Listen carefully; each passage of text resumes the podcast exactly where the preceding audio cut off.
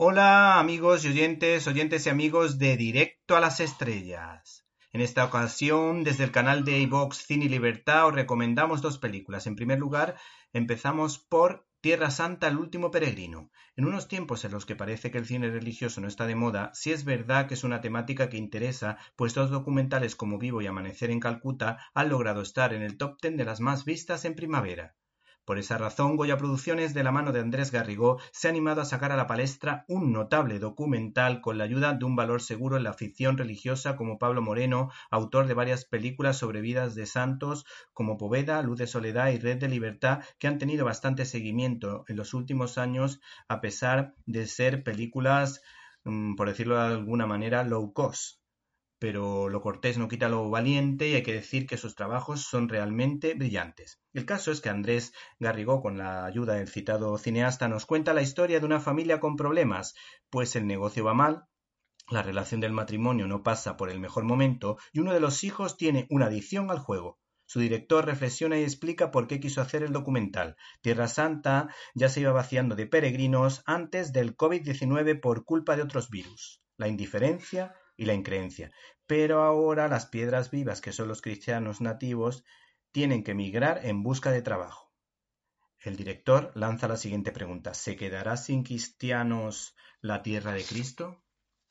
Para responder a esta pregunta se han recogido unos testimonios impactantes que van de menos a más, pues su arranque no es demasiado brillante, hasta que empiezan los testimonios. Ahí sí, testimonios de fe como el de una policía nacional que había sido escolta de importantes cargos de la política española, que se, se siente vacía hasta que siente el poder del quinto evangelio, que es el nombre que recibe la zona israelí-palestina, que fueron los lugares por donde estuvo Jesús.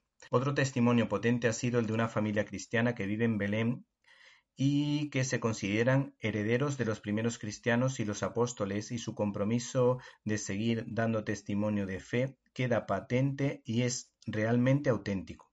En cuanto a los demás, los más llamativos, los que más me han gustado, por ejemplo, han sido el de la conversión de un protestante al cristianismo católico porque, a su parecer, se sintió acogido, querido, no juzgado y aprendió a perdonar y a perdonarse. Eh, esto es solo una muestra de lo que nos podemos encontrar si nos acercamos a Tierra Santa el último peregrino.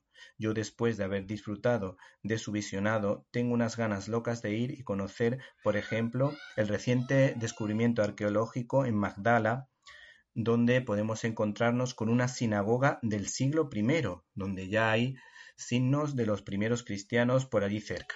El otro testimonio potente que realmente me ha impactado y me ha llamado más la atención es el de un sacerdote, el de un fraile franciscano que tuvo un encuentro real con Dios en el que cinco horas arrodillado en el sepulcro le parecieron simplemente unos segundos.